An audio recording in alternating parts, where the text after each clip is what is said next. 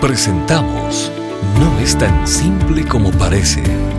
Las respuestas del doctor Miguel Núñez a tus preguntas del día a día. Bienvenidos. ¿Cuál sería mi obligación delante de la sociedad y de las autoridades ante pecados delictivos cometidos previamente a mi conversión? Bueno, cada una de esas preguntas, preguntas de esta naturaleza, implican casos particulares de los cuales yo no conozco los detalles. Por ejemplo, no sé cuál es el delito que se cometió.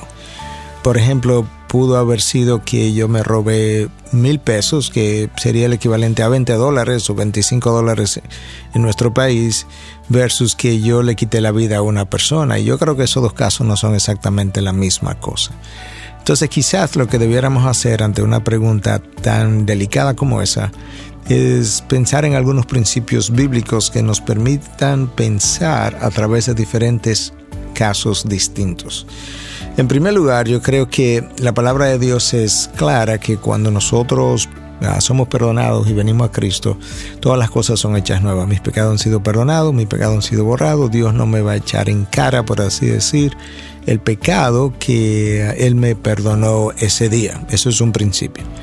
Por otro lado, es posible que cosas que yo cometí en el pasado, antes de mi conversión, requieran una cierta confesión entonces la próxima pregunta sería, ¿ante quién o quiénes? Por ejemplo, supongamos que yo tenga un hijo en la calle y ahora me convertí. Yo necesito y si no se lo he confesado a mi esposa o a mis hijos o a algunos otros, yo necesito juntarme con ese hijo que quizás no le haya pedido perdón, pedirle perdón, darle a entender cuál es mi nueva naturaleza, por qué he ido a buscarlo ahora y no antes.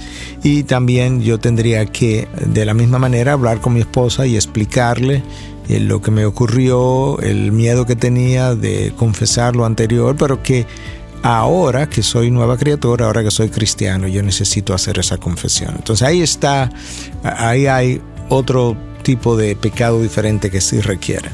Ah, por otro lado, nosotros tenemos en la Biblia, por ejemplo, un ejemplo de saqueo, que era un, alguien que eh, recolectaba impuestos del pueblo, y en esa ocasión la recolección de impuestos se hacía de una manera muy corrupta, y entonces él eventualmente se encuentra con Cristo, viene a la salvación y él cuando nace de nuevo, él propone a Cristo algo que Dios puso en su corazón y dice la palabra en Lucas 19 a partir del versículo 8 que Saqueo puesto en pie dijo al Señor, He aquí Señor la mitad de mis bienes daré a los pobres y si en algo he defraudado a algunos se lo restituiré cuadriplicado.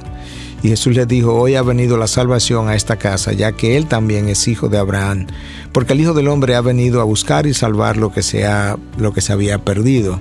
Anota ah, como en el caso de Saqueo, él entendió que él tenía una riqueza mala vida y que entonces él iba a hacer restitución de parte de esa riqueza a la sociedad, ayudando a los pobres y a personas necesitadas.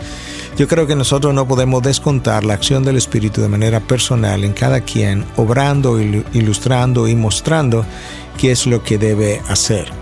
Saqueo quizás no iba a ir delante de la sociedad a decir, bueno, yo eh, tomé dinero mal habido de esta persona, de aquella persona, de esta otra persona, pero su conciencia fue cargada y él quiso devolver parte de eso, ah, o gran parte de lo que había hecho a la sociedad de otra manera.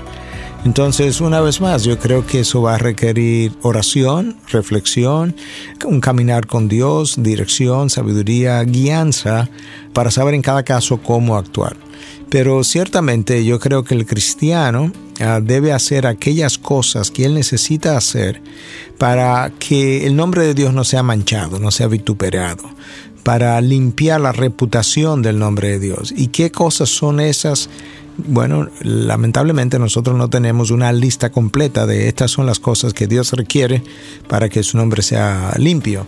Pero yo creo que Dios nos ha dejado principios en la palabra y nos ha dejado maestro entre nosotros para que podamos guiar al pueblo de Dios a hacer las cosas que literalmente contribuyen a exaltar el nombre de Dios y que luego no se acuse a la causa de Cristo, la iglesia de Cristo, el nombre de Cristo o Cristo mismo de ser un Dios ah, injusto o de ser un Dios corrupto o de ser un Dios favoritista porque tiene estas personas que cometieron actos delictivos en el pasado y que hoy su supuestamente forman parte de la iglesia. Nosotros no podemos olvidar que el apóstol Pablo fue un perseguidor de la iglesia y probablemente pudo no solamente pudo, aprobó incluso la tortura y la matanza de algunos cristianos y sin embargo él se convirtió.